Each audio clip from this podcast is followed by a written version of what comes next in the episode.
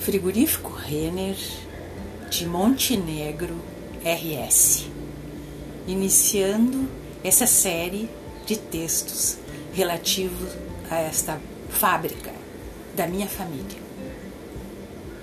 Agora, na minha voz, Vera Lúcia Renner, o apito. A cidade era banhada por um rio caudaloso, de saudável cor vermelha embarrada, ladeado por uma várzea exuberante de mata nativa. Por ali navegavam as chatas e os vapores, com ruídos de progresso que se misturavam à vida saudável das águas de antigamente.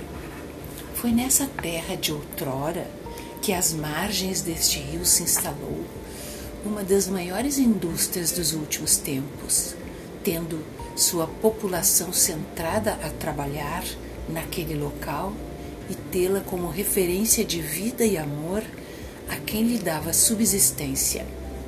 E assim se tocava a vida, onde as mudanças de turno da cidade eram ditadas pelo apito de profunda sonoridade que chegava aos ouvidos de todos da região, embalado em ondas, avisando aos trabalhadores da fábrica e ao lugar que estava na hora de começar a jornada ou fazer seu almoço rodeado por familiares em volta da mesa e por fim o desejado soltar na tardinha.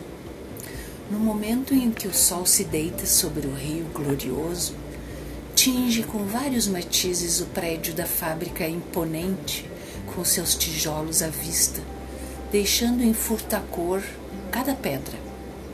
A cada turno apitado, a rua principal era invadida pelos ilustres coadjuvantes desta história que rumavam aos seus lares em plena algazarra de final de dia, inundando as ruas com seus uniformes brancos, sorriso aberto já na espera.